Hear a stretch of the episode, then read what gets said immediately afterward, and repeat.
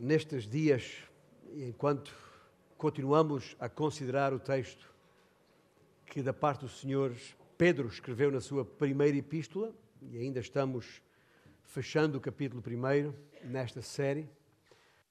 Nestes últimos dias, dizia eu, tenho uh, algumas coisas têm uh, estado de maneira mais viva no meu pensamento, pensando nestes últimos tempos, estes últimos semanas, meses de outubro e novembro. E há, há três coisas em particular que, que, que, captaram a minha mente. Uma delas é necessariamente o texto de 1 Pedro, que vamos considerar daqui a pouco, mas há outras duas. E, e uma delas é, uh, fiz até referência há 15 dias atrás, este tempo tumultuoso de eleições, de decisões políticas que, uh, que tem estado não só no nosso país, no Brasil, nos Estados Unidos, nessa Europa fora e afinal por todo o mundo. E outra é a, a questão da, da, da, celebração de mais um aniversário sobre a chamada Reforma Protestante. A propósito deste, das questões políticas, nestes últimos meses, as eleições no Brasil e nos Estados Unidos, de facto, dominaram muito do, do nosso tempo e pensamento. No próximo ano temos eleições para o Parlamento Europeu e para a nossa a Assembleia da República. Uh, Percebe-se uma, uma, uma, uma, enorme, e eu prefiro falar nisto agora do que na altura da, das eleições propriamente ditas, porque uh, nós não, temos muito pouco a ver com essas questões políticas, mas, dizia eu, ao, ao sentir o pulso ao nosso povo, o povo que nos rodeia, percebe-se uma enorme clivagem de opiniões e posições das pessoas, não só aquelas com quem convivemos no dia a dia e trabalhamos, mas principalmente naqueles que têm, uh, uh, estão expostos na tribuna dos órgãos de comunicação social, especialmente os chamados painéis uh, de, ou fóruns de discussão, mas não só se percebe uma clivagem, mas até alguma altercação e, e confusão, porventura os extremismos e os populismos ensaiam, literalmente, eh, movimentações que causam alguma apreensão nas pessoas.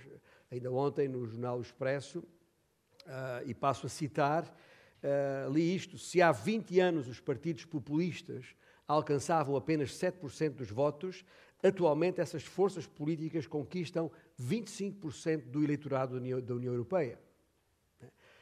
E, portanto, isto é sintomático. Não admira que as pessoas estejam, de alguma maneira, apreensiva, apreensivas. E, e, e, como disse há duas semanas atrás, reina a incerteza, o, o nervosismo aumenta. Os candidatos procuram atrair as pessoas para cada um desses atos eleitorais, como se o futuro das suas vidas disso dependesse. Falam até de votos determinantes para o futuro das nossas nações. E é verdade, é verdade que há questões incontornáveis que nos são muito caras, como a, a questão do, do, aborto, a questão do casamento gay, só para citar estas duas, e temos que acompanhar, temos que perceber onde é que os políticos se situam nestas matéria, matérias. E a semana passada fiz algumas observações uh, a respeito da separação que, como igreja, devemos manter do Estado. É uma das nossas bandeiras. Uh, e, e, exatamente a propósito desta já reinante promiscuidade entre os poderes políticos e as igrejas, que já existe, não só vemos isso nos chamados evangélicos, na chamada moral majority nos Estados Unidos, como agora no, no Brasil, com os evangélicos a apoiar um dos candidatos em força, mas aqui em Portugal, durante décadas e décadas, e ainda hoje, nós somos, eh, temos vivido esta concordata entre a Igreja e a chamada Igreja Católica Romana e o Estado português, que também, com todas as consequências que daí eh, têm advindo. Portanto, não é, não constitui novidade nenhuma e por isso, cada vez mais, uh, em Cristo, nós temos que manter a nossa consciência limpa e fresca, separando a Igreja do Estado, nunca a, a, a confundindo, até porque nós não somos daqui, a nossa primeira cidadania não está aqui, uh, somos forasteiros, como Pedro muito bem disse no início, e, e dilo ao longo desta epístola mais do que uma vez. Mas, ainda assim, uh, nós não podemos nem ser ignorantes quanto ao que se passa, nem indiferentes. E, e, e ainda assim temos uma, um dever de cidadania aqui uh, e quando formos chamados a votar, devemos votar. É nossa responsabilidade. Portanto, eu digo isto agora, antes que entremos num ano de eleições neste país, uh, para que uh, fique claro que nem estamos aqui para apoiar, seja que orientação política for, uh, senão o sermos coerentes, consistentes, verdadeiros e firmes quanto àquilo que são as nossas convicções que advêm da palavra de Deus. Dito isto, e isso foi o que veio à minha mente esta semana em particular. Há algo mais que temos que considerar, para além da separação entre Igreja e Estado, para além do nosso dever cívico de, de, de votar exercer o nosso direito de voto, marcar uma posição, nem que seja pela, pela, pelo voto em branco, mas é uma posição, o voto em branco é uma posição. Uh, há algo mais que temos que considerar. E eu, uh, uh, esse algo mais que temos que considerar, retiro de dois versículos bíblicos muito claros. Um deles são os versículos 6 e 7 do Salmo 75, onde, uh, neste salmo, uh, se expressa a preocupação do povo de Deus por causa da ameaça da tomada de poder por homens arrogantes, para chamar-lhes assim. E o salmista diz isto, penso eu, para conforto do povo do Senhor, e por isso para nosso conforto. O salmista diz: porque não é do Oriente, nem do Ocidente, nem do deserto que vem o auxílio. Deus é o juiz. A um abate e a outro exalta. Ponto final. De todo do coração, e acabamos de cantar, nós cremos na soberania do nosso Deus. Ele é a mão invisível que segura as rédeas da história, ah, retirando uns quando lhe apraz e promovendo outros quando assim entende. No Brasil, nos Estados Unidos ou aqui, só ganham eleições quem o Senhor permitir. E que isto fique bem claro. Nós não temos que alinhar com todas as suas políticas, mas não temos que temer os homens, seja quem for, seja o seu nome o que for. Nem temos que lutar para os pôr abaixo. Ah, não consigo conceber crentes em Cristo Jesus, homens e mulheres da fé, em movimentos, em manifestações contra este ou aquele governo, seja de direita ou de esquerda, ou seja daquilo que for. Não é a nossa responsabilidade. Não temos que partilhar as suas políticas quando elas ah, são claramente opostas à palavra do nosso Deus. Pelo contrário, se formos chamados a falar, ainda que isso nos custe a, a prisão, a perseguição ou até a morte, não deixaremos de afirmar a verdade contra qualquer entidade política, seja ela qual for. Mas o que estou a dizer é que nós não temos que promover nem nos envolvermos em movimentos uh, que, que ponham abaixo alguém ou que elejam alguém. Isso é com Deus.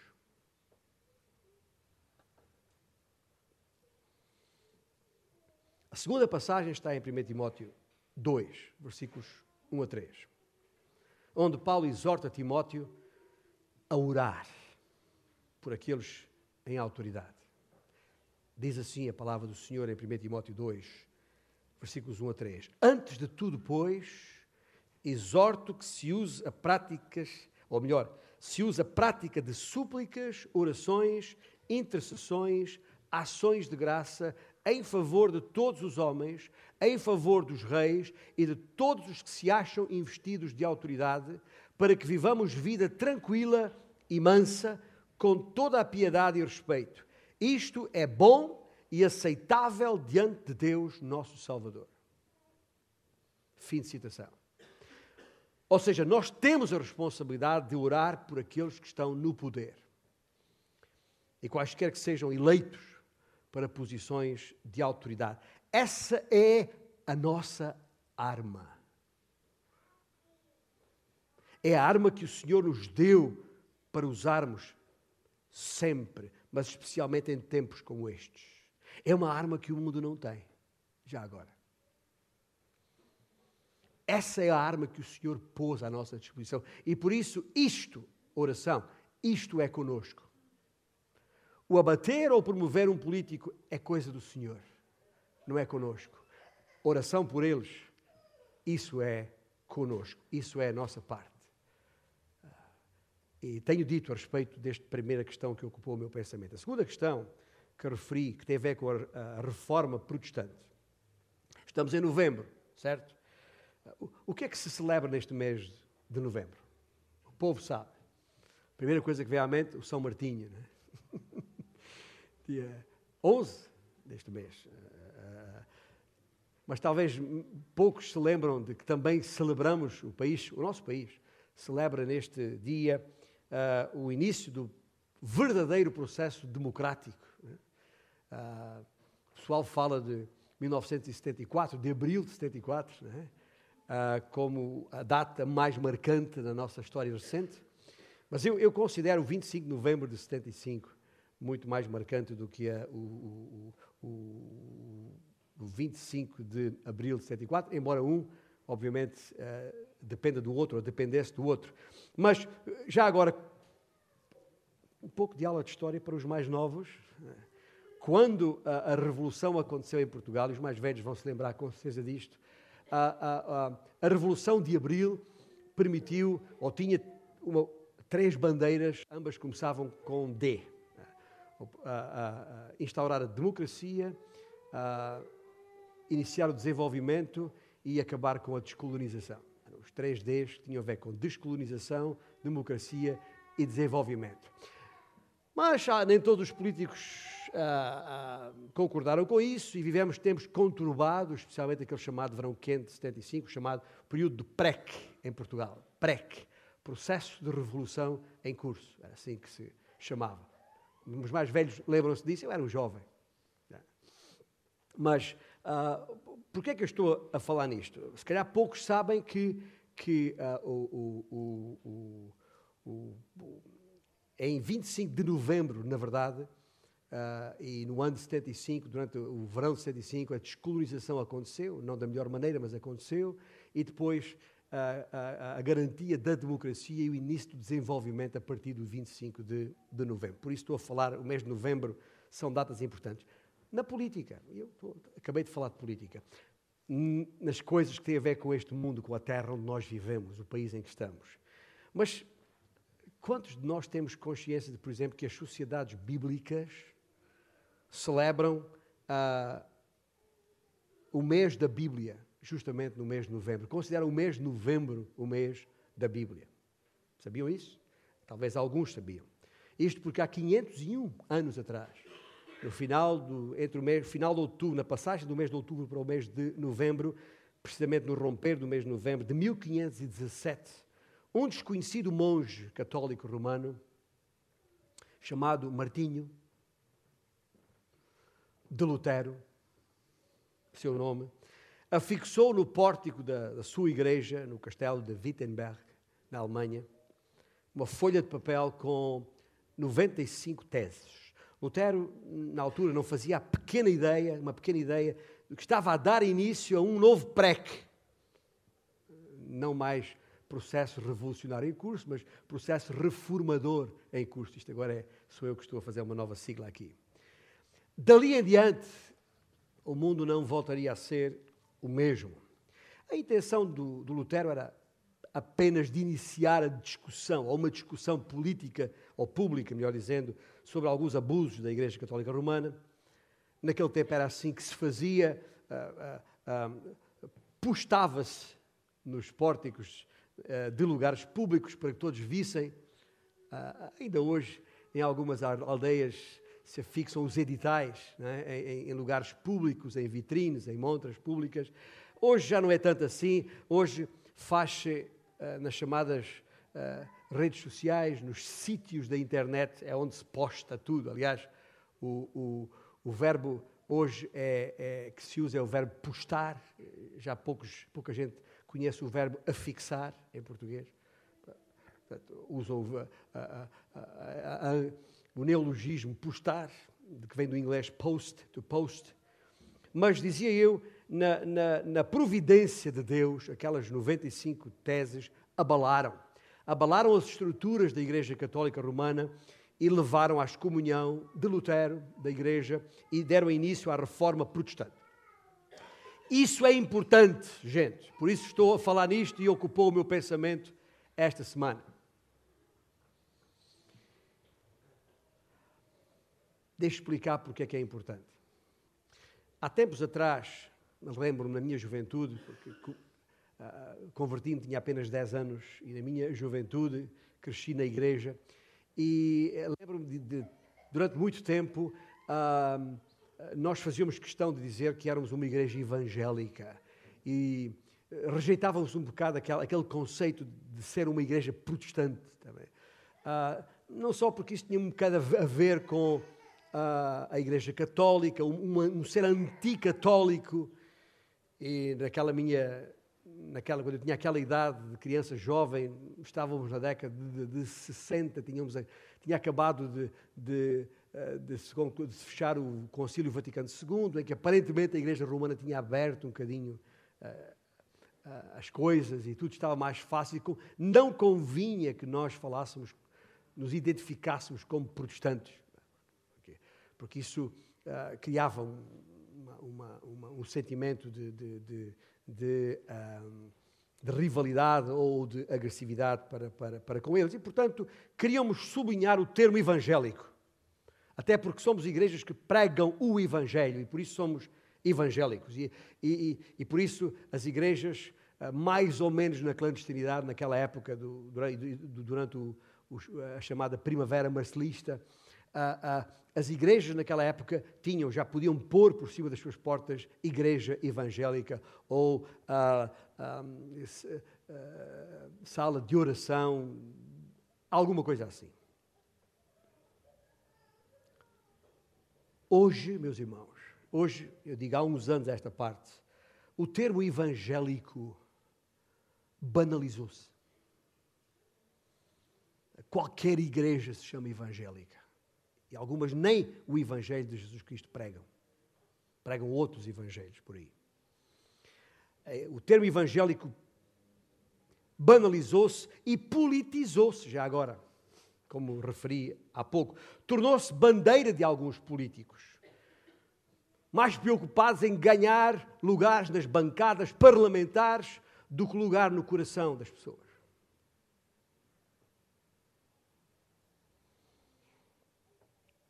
Talvez tenhamos de reerguer a designação protestante. Porque temos que levantar corajosamente a bandeira de protesto contra a secularização da Igreja, contra o esvaziamento da mensagem salvadora e transformadora de Jesus Cristo, que tem sido reduzida por muitos, e não são só os estes que eu referi que pregam outro evangelho, mas mesmo entre igrejas chamadas batistas, eu já nem sei o que isso quer dizer. Há 50 anos, quando se falava que uma igreja era batista, nós sabíamos o que isso era. Uh, uh, hoje, o nome Batista é mais um nome que está absolutamente banalizado para nós, não tem importância absolutamente nenhuma e o termo evangélico, se calhar, está tão banalizado que temos que voltar a levantar, a erguer, como dizia, o conceito de somos protestantes porque protestamos contra este estado de coisas. Ou seja, basicamente estou a dizer que precisamos e estamos, pelo menos nesta igreja estamos, e desde que a lidero, há já duas décadas, que, que, que tenho dado esta orientação à igreja, nós estamos num autêntico PREC, processo reformador em curso. Precisamos dizer não a um conjunto de situações que, que, que estão levando a igreja a, a, a, perder a sua força, a força que está em nós, do Santo Espírito de Deus, que nos capacita para fazermos a obra que o Senhor nos deu a fazer, isto é, fazer discípulos de todas as nações. Eu não concordo com Lutero já agora em tudo o que ele ensinou, mas numa coisa estaremos de acordo com certeza: é que a palavra de Deus tem sempre de estar acima das tradições, das orientações ou dogmas de qualquer igreja, seja qual for a chamada denominação. Há muitos anos já que eu. Uh, uh, uh, retirei de mim estes rótulos, estas identidades denominacionais, porque, obviamente, isso não tem qualquer valor. O que importa é a fé que temos, em quem cremos e, e, que, e, que, e que doutrina ensinamos no processo de discipulado da vida daqueles que o Senhor traz até nós.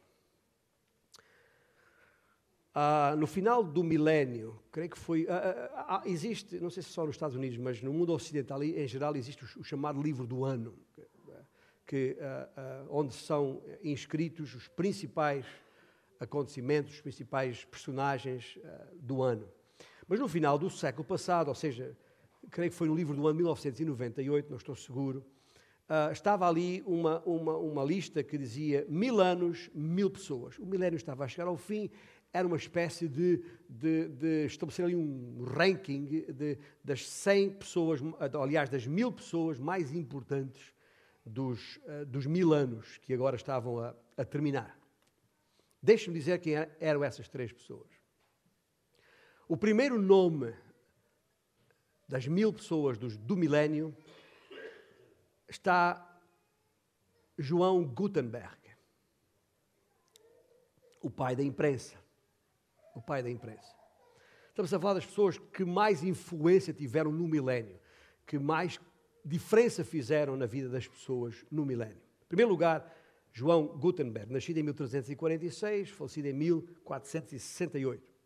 O segundo nome, o alemão, portanto, o segundo nome é o nome de Cristóvão Colombo, meu conterrâneo. Já agora, eu digo isto também contra muitas orientações dos historiadores, que consideram que Colombo é um genovês, nascido em Génova, treinado em Portugal, mas na verdade, eh, isso, tudo isso, essa designação ficou na história, foi por razões políticas. Eh, Colombo nasceu em Cuba, uma pequena vila junto da minha cidade, de Beja, onde nasci. E, aliás, por isso é que a ilha de Cuba se chama Cuba. Ele chegou ali, deu o nome àquela ilha, deu o nome da sua terra àquela ilha. Só que ele era filho de um, de um nobre português, uh, de, um, de, um, de um duque, uh, mas de uma relação entre este duque e uma mulher judia. O que na época era absolutamente eh, impensável e inaceitável, e por isso ele tornou-se um filho bastardo, e por isso o seu nome não ficou entre os nobres entre a nobreza do nosso país por essa razão. Mas Cristóvão Colombo, isto foi só um parênteses, já, já fechei, só para dizer que é meu conterrâneo. O segundo homem mais importante do milénio, segundo esta lista, Cristóvão Colombo nasceu em 1451, morreu em 1506, considerado o agente da civilização ocidental, a pessoa que ligou os dois mundos, o mundo velho, a Europa, o mundo novo, as Américas, e, e portanto criou esta foi o agente da formação desta civilização ocidental que inclui a Europa Ocidental e a América do Norte. E, naturalmente, o Brasil por influência uh, nossa. Mas, nossa e de italianos e de, de outros. Mas, principalmente nossa. Isto uh, uh, em relação a Lutero. O terceiro nome mais importante nesta lista é outro alemão, justamente Martinho Lutero nascido em 1483, falecido em 1546. Ou seja, desde que Gutenberg nasceu até que Lutero morreu, passaram exatamente 150 anos. Nestes 150 anos de história estão as três principais personagens consideradas uh, uh, mais importantes no milénio que uh, terminou ainda há alguns anos atrás. Ou seja, tudo bem, mas por que é que Lutero já percebemos porque é que Gutenberg e, Colombo foram tão importantes assim. Mas porquê é que Lutero foi tão importante assim na história do mundo?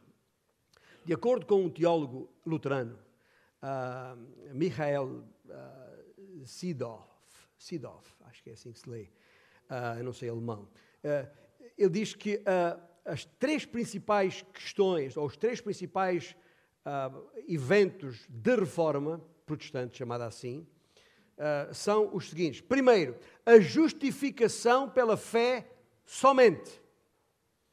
Ou seja, que Lutero designou ser o ensino central da Bíblia.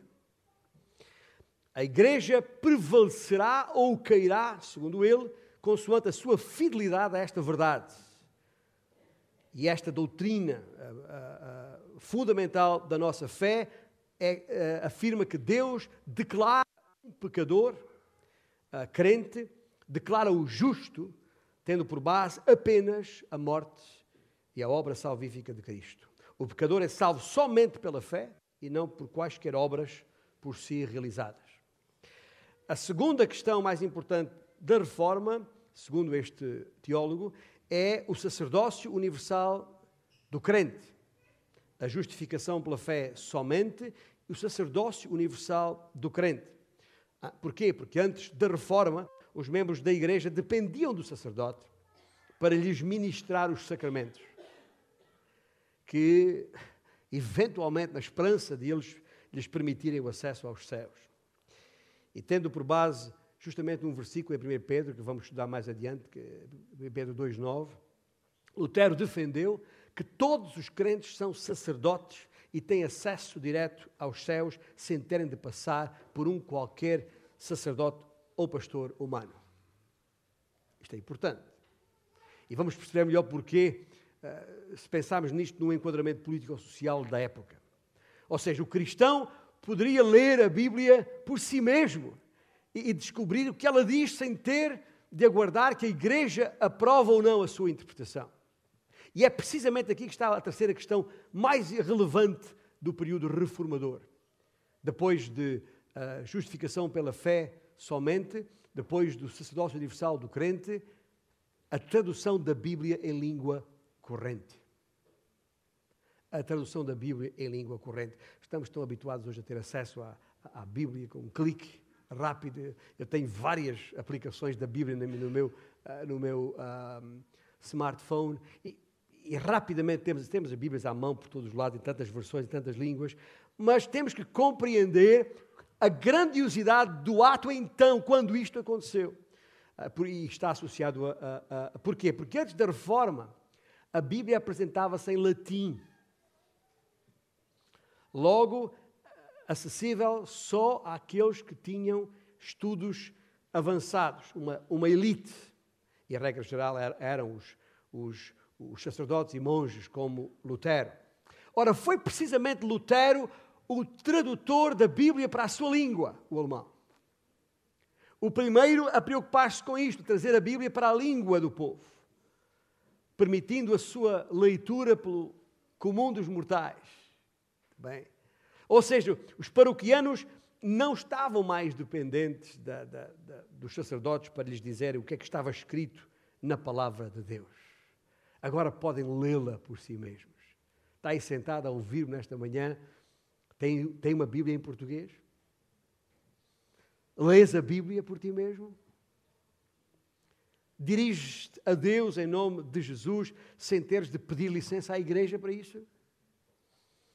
Confias em Jesus Cristo como teu Senhor e Salvador somente pela fé? Então, se a tua resposta for sim, então acho que deves uma palavra de agradecimento ao teu irmão Martinho. E por isso ele foi tão importante na história. Porque a tradução da Bíblia na língua do povo significava que o Evangelho estava agora gratuitamente disponível. A justificação somente pela fé, significando que os pecadores podiam alcançar a verdadeira liberdade pela confiança na obra de Jesus e não nas suas próprias obras. E o sacerdócio universal dos crentes, que afirmava a libertação da alma, a liberdade da pessoa e dos seus direitos individuais, tudo isto conceitos verdadeiramente revolucionários para a época, e já agora deixo dizer-vos que a única razão, a única razão porque Lutero se tornou tão conhecido e a principal estrela desta constelação de reformadores foi exatamente por, por, isto, por esta razão que eu estou a pôr aqui agora. Porque isto eram questões que tinham impacto político social na época.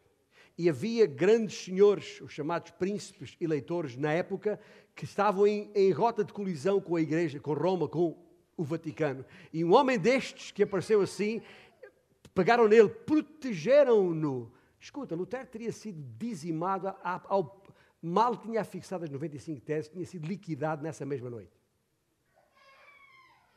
E foi perseguido, e muitas foram as tentativas da Igreja Romana o dizimar ao longo dos anos. Mas não aconteceu, sabe porquê?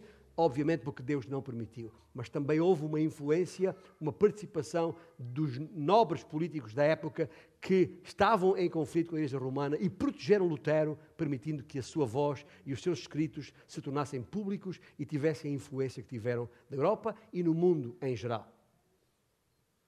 E por isso tudo isto foi revolucionário e por isso tudo isto teve o impacto que teve. Mas, eu, irmãos, nós não podemos esquecer de uma coisa. É verdade que Lutero foi a estrela mais brilhante da constelação dos reformadores. Eu digo isto, sabe porquê? Porque muito daquilo que ele ensinou e pregou e, e sublinhou já tinha sido referido por outros reformadores, antes dele e depois dele. E em todos eles, a fonte destas ideias foi sempre a mesma: a Bíblia, a palavra de Deus. É verdade que a reforma protestante do século XVI não passou os Pirineus, não chegou até nós porque não, não passou os Pirineus. Mas a palavra de Deus chegou até nós. E temos-la aqui, em mão. Aliás, se já com isto tudo que eu falei fechou a Bíblia, volta lá a abrir em 1 Pedro 1. Porque é, é, essa, obviamente, é a terceira e última questão que temos que que eu, que eu disse no início, que, tem, que, ocupava o meu pensamento durante estes, estes dias. Chegámos aqui, chega, chegados aqui a este texto, e convém lê-lo, estou a referir-me aos versículos 22 até 25, onde lemos que, tendo purificado a vossa alma pela vossa obediência à verdade, tendo em vista o amor fraternal não fingido, amai-vos de coração uns aos outros ardentemente pois fostes regenerados, não de semente corruptível, mas de incorruptível, mediante a palavra de Deus, a qual vive e é permanente. Pois toda a carne é como a erva, e toda a sua glória como a flor da erva. Seca-se a erva, cai a sua flor. Palavra do Senhor, porém, permanece eternamente. Ora, esta é a palavra que vos foi evangelizada. E alguns irmãos estão a pensar, mas Pastor, o que é que este texto que estamos a ler aqui em 1 Pedro tem a ver com as outras duas ideias principais que o pastor referiu, ou seja, os tempos, a, a, a, a situação política geral do, do mundo à nossa volta e a reforma protestante. Talvez pareça que não tem muito a ver, mas eu espero que até ao final do nosso tempo juntos aqui, os irmãos consigam perceber qual é o fio que une estas três ideias. Mas de qualquer forma, recordo que depois da parte dos primeiros dois versículos introdutórios, ah, Pedro, nos versículos 3 a 12, faz uma descrição a respeito das bênçãos da salvação, não obstante as terríveis provações que o crente vive. A partir do versículo 13, ah, Pedro dá-nos aquilo que eu chamei três ordens que, à luz da salvação recebida, ah, devemos corresponder, às quais devemos corresponder versículos 13 a 16, ser santo. Versículos 17 a 21, temer a Deus, que falámos a semana passada. E uh, versículos 22 a 25, agora lidos, amar uns aos outros ardentemente. Já considerámos as duas primeiras ordens. Hoje, o resto do nosso tempo, quero referir-me a esta terceira ordem. Porque há aqui uma, uma série de orientações que aparecem quase sempre aos pares. Uma mais uma, quase sempre. Por exemplo, em si este texto que acabámos de ler tem duas partes diferentes. Fala numa, no versículo 22, do intenso amor fraternal e fala nos outros versículos da incorruptível palavra de Deus. Não é fácil à primeira vista determinar a ligação entre uma e outra, mas ah, relendo o versículo 22, onde o Senhor diz: Tendo purificado a vossa alma pela vossa obediência à verdade, tendo em vista o amor fraternal não fingido, amai-vos de coração uns aos outros ardentemente, a ordem, o verbo de ação, o predicado principal aqui é amai-vos.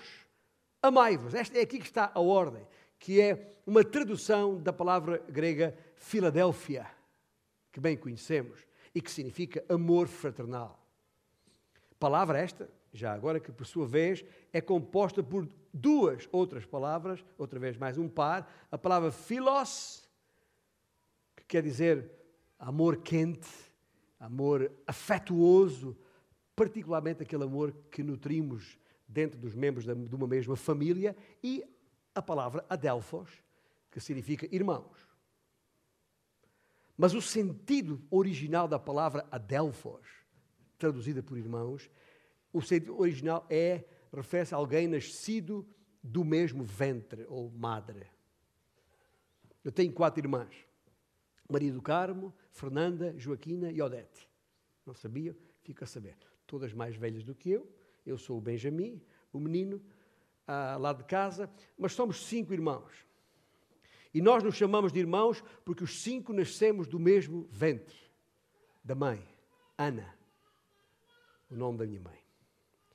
E, e, e isto que estou a dizer aqui é também uma verdade no domínio espiritual. Ou seja, todo aquele que conhece Jesus Cristo como Senhor e Salvador é meu irmão ou irmã. Porquê? Porque todos nascemos do mesmo ventre, quer dizer, todos ah, fomos nascidos de novo a partir da mesma fonte. Corre nas nossas veias o mesmo sangue que a todos regenerou o sangue de Jesus Cristo, naturalmente.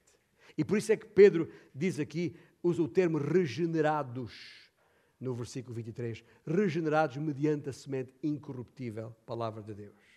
Ou mediante a incorruptível palavra de Deus. Ou seja, todos aqueles que pertencem a Jesus, verdadeiramente, pertencem-me e eu pertenço-lhes. E tal como as minhas irmãs, tal como eu amo as minhas irmãs, e amo mesmo, apesar de não terem a minha fé. Eu as amo, ah, assim devo amar ainda mais ardentemente cada um dos meus irmãos e irmãs em Cristo. E Pedro usa aqui dois elementos ah, qualificadores que trazem qualidade à coisa para nos ajudar a compreender o que significa amor fraternal. Primeiro, dizendo que o amor tem que ser sincero, ou seja, a palavra no texto expressa o sentido literal, que é onde diz não fingido. O amor não usa máscara, nem põe aquele ar fingido. Não faz por parecer aquilo que não é. E eu não sei se já vos aconteceu, a mim já, me aconteceu, e às vezes fico sem jeito, sem saber o que fazer. Já aconteceu encontrar-se com alguém na rua e perceber que a pessoa ficou incomodada por nos encontrar, não estava propriamente à espera e não era propriamente conveniente encontrar-me ali naquele momento, mas mesmo assim, por uma questão uh, de educação, sei lá o que, uh, aproxima-se, mas quando faz essa aproximação, uh, nota-se que ela desvia o olhar por, por um momento e depois finalmente se nos dirige. Esse súbito e, e, e, fugaz virar de olhar é o tempo suficiente para pôr a máscara. E depois põe aquele sorriso. Ah, irmão. Tanto tempo. Já teve esta impressão alguma vez? Já. Eu já tive essa impressão algumas vezes. Mas está na cara que tem uma máscara. Aquele sorriso não é um sorriso de facto. E, e, e portanto, é, é, é, põe aquela máscara só para mostrar que, que, que está feliz por nos encontrar. Só que não. Só que não. Antes, pelo contrário. O amor sincero não usa máscara. Bem, ah, e, e, e, e, esse é o primeiro elemento qualificador deste amor a que Paulo se refere. O segundo é ah, ah, este, este, este, esta palavra ardentemente que está aqui. Aliás, destas duas palavras resultou o tema que dei à mensagem, amor ardente. Uh, Paulo quer dizer, basicamente, que o nosso amor é um amor que tem que ir até ao fim, às últimas instâncias, que não desiste. Em todo o Novo Testamento, a palavra que aqui, em 1 Pedro 1, é traduzida por ardentemente, uh, só aqui é traduzida assim. Uh, aparece muito mais vezes com a palavra fervorosamente. Uh, mas a, a tradução ardentemente só aparece aqui em 1 Pedro. E, e, e, e não parece que seja o significado mais adequado uh, um, daquilo que Pedro está a querer dizer. Porquê? Porque a palavra fora do Novo Testamento é uma palavra grega que se usa uh, para se referir a algo intenso.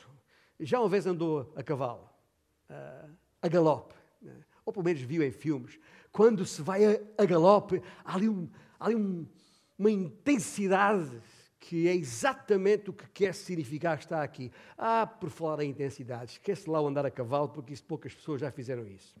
Eu já andei, mas acho que nunca, estive, nunca pus o, o bichinho a galope, porque eu não era propriamente experimentado nisso. Mas, mas há uma coisa que eu já fiz muitas vezes e toda a gente já fez. É, já, já ouvi falar que eh, temos aqui um treinador de futebol em, em, que às vezes a gente olha para uma equipa a jogar e falta intensidade no jogador. Hein? Intensidade. Sabe o que é? é? Aquele, aquele momento em que o jogador se vai até ao chão para, para, evitar que uma bola saia pela linha lateral e suja os calções e fica ali e conseguiu, ou, ou se esforça na linha, salva um golo na linha de golo, uh, na última instância, e o, o, o, os adeptos gostam disto, né? até aplaudem este, este, esforço dos jogadores. Essa, essa intensidade do ir até, do, do não desistir de uma jogada até o fim. É, é este sentido, exatamente este sentido, que, que, que, que Pedro está aqui, uh, neste sentido que Pedro está aqui a usar esta, esta, esta um, palavra. Também.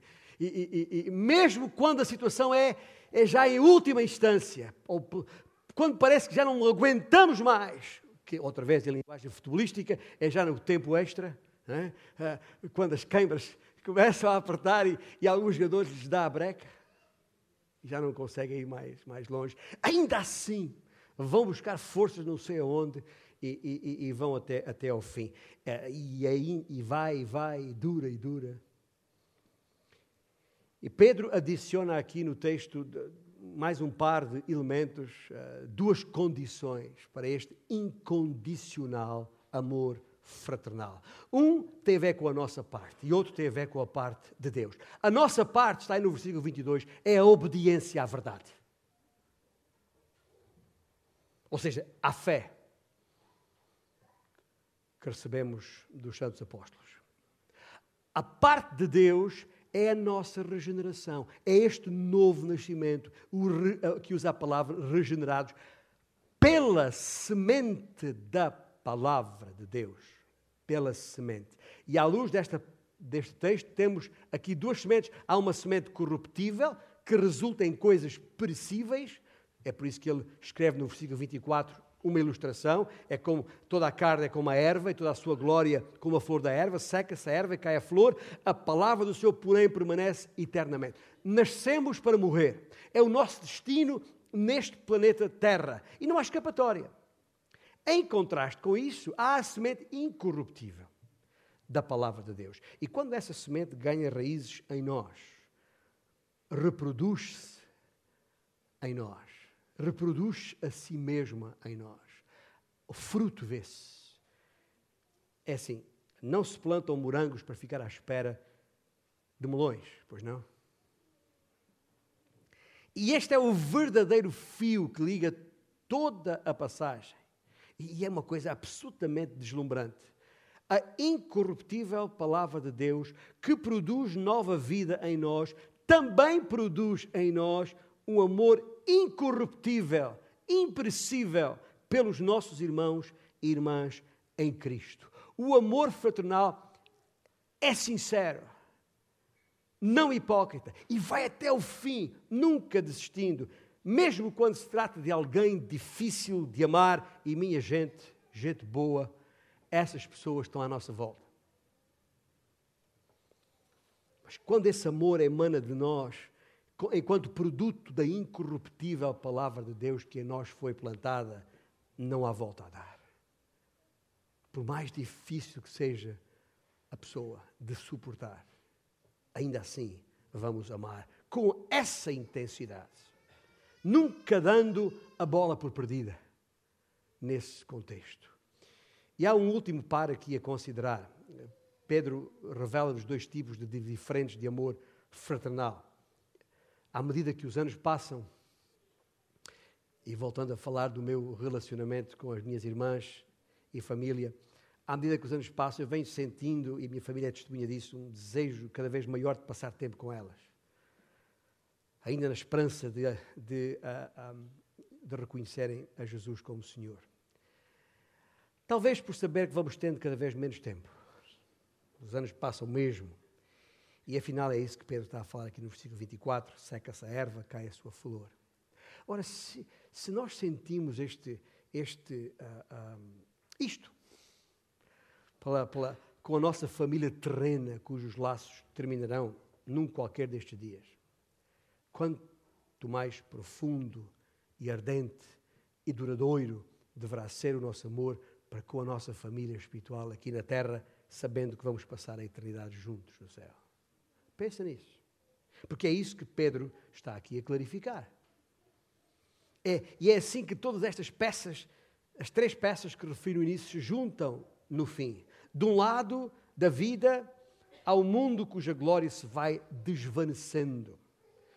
Mesmo aqueles políticos, líderes políticos que vamos elegendo, passarão quase sem darmos por isso. Há bocado referi a Revolução de Abril. Passaram 44 anos. Sabe quantos governos tivemos em 44 anos? 27. 27, seis governos provisórios e 21 governos constitucionais. Dá mais ou menos um governo por cada ano e meio. 1,6. Está a ver? Passam, mas passam a uma velocidade vertiginosa. Este mundo vai passar e muito mais rápido do que nos possa parecer. E nós estamos tão preocupados com as coisas daqui, em vez de estarmos preocupados com aquilo que realmente conta, pesa, tem impacto na eternidade. Porque isto é o que está deste lado, porque do outro lado temos Deus e a Sua palavra imperecível, que para sempre permanecerá. O reino de Deus é eterno e todos aqueles que fazem, que pertencem ao seu reino, viverão eternamente. O nosso CC atesta a data do nosso nascimento físico e a nossa filiação aqui. CC ou BI, depende do, do, que tem. Mas, e, e, e, e porquê? Porque está uh, conforme assento na conservatória do, do registro civil. Mas, mas, a diferença qual é? É que, no nosso caso, o nosso novo nascimento está indelevelmente, quer dizer, não pode ser retirado, assente no livro da vida e atesta a nossa filiação celestial. E aí é que está a diferença. É por isso que no versículo 25, a terminar, Pedro diz: Ora, esta é a palavra que vos foi evangelizada. A palavra é essa? Bom, Pedro refere-se ao Evangelho, claramente.